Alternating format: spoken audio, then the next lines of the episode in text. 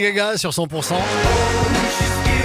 Eden Foyer à suivre avec euh, The Ballet Girl. Dans un instant également, la météo du Sud avec notre expert météo Paul-Frédéric Cassé. Belle matinée, bon vendredi matin, 100%. Vendredi, mercredi matin, je veux bien aller vite moi. 100%, il est 8h30. L'actu dans votre région, c'est avec Pauline Chalère. Bonjour Pauline. Bonjour Fred, bonjour à tous. À une demi-heure d'une nouvelle prise de parole de Gabriel Attal, la 62 est toujours coupée ce matin entre Montauban et Valence d'Agen. Autoroute qui a été prise d'assaut hier par les agriculteurs en colère. Dans le sens Bordeaux-Toulouse, la sortie est obligatoire à Agen. Dans l'autre sens, sortie obligatoire à Montauban. Euh, blocage également dans le Gers, notamment du côté de la RN 124 entre Hoche et Gimont. Des blocages se sont observés également sur la N21 à hauteur de Miélan. Alors que des agriculteurs du Gers sont partis hier défiler à travers plusieurs départements depuis l'usine Danone de Villecontal-sur-Arros à l'appel de la coordination rurale du 32. Un cortège s'était lancé direction les Hautes-Pyrénées puis le Béarn pour mener d'importantes actions. Les agriculteurs ont veillé toute la nuit devant le siège du Crédit Agricole à Cercastet, au nord de Pau. Le convoi qui a traversé donc le 65 avant d'atteindre le Béarn. Une mobilisation donc interdépartementale regroupant 64, 65 et 32.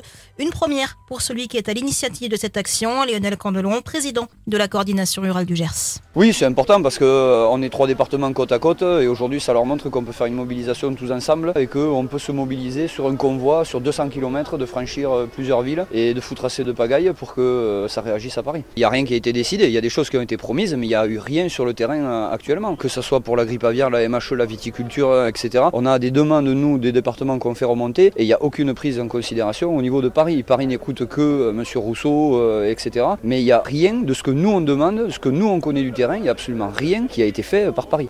Et je vous le disais, hein, le Premier ministre doit tenir tout à l'heure à 9h une conférence de presse pour détailler les principales orientations du projet de loi agricole dans lequel il entend inscrire l'objectif de souveraineté alimentaire et exposer le suivi et l'exécution des mesures gouvernementales présentées le 1er février. Une colère toujours vive à quelques jours de l'ouverture ce samedi du Salon de l'Agriculture à Paris. Vous êtes sur 100%, la suite de l'info avec Pauline Chalère. Ce spectaculaire accident de la route hier dans le Tarn-et-Garonne, une voiture et un fourgon se sont percutés à hauteur de Saint-Étienne de Tulmont, faisant deux blessés.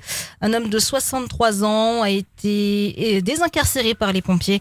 Il a été évacué, conscient, à l'hôpital de Montauban. Sur les routes ariégeoises, un poids lourd venu d'Andorre a terminé sa course dans un véhicule orange de la Dirso sur la RN20. Ça s'est passé lundi soir. Heureusement, les salariés n'étaient pas dans le véhicule. Il n'y a pas eu de blessés. À Mirande, de nouvelles discussions sont prévues ce matin entre facteurs grévistes et direction de la Poste, alors qu'un mouvement de grève dure depuis le 30 janvier. On dénonce notamment des suppressions de postes. Depuis le début, hein, les échanges sont au point mort. Une importante fuite de gaz à Agen hier après-midi vers 15h10. Un accident s'est produit hein, sur le chantier Jaurès, affectant près de 200 personnes dans la zone. Pas de blessés. Les pompiers sont rapidement intervenus pour mettre tout le monde à l'abri. Et face à une situation de crise, le directeur général de l'US Montauban est sorti du silence hier, expliquant lors d'une conférence de presse les raisons qui ont poussé le club à écarter l'entraîneur de la défense, Florent Vizorek. Mais aucune menace ne pèse en revanche sur Pierre-Philippe Lafont, le manager, du moins pour l'instant.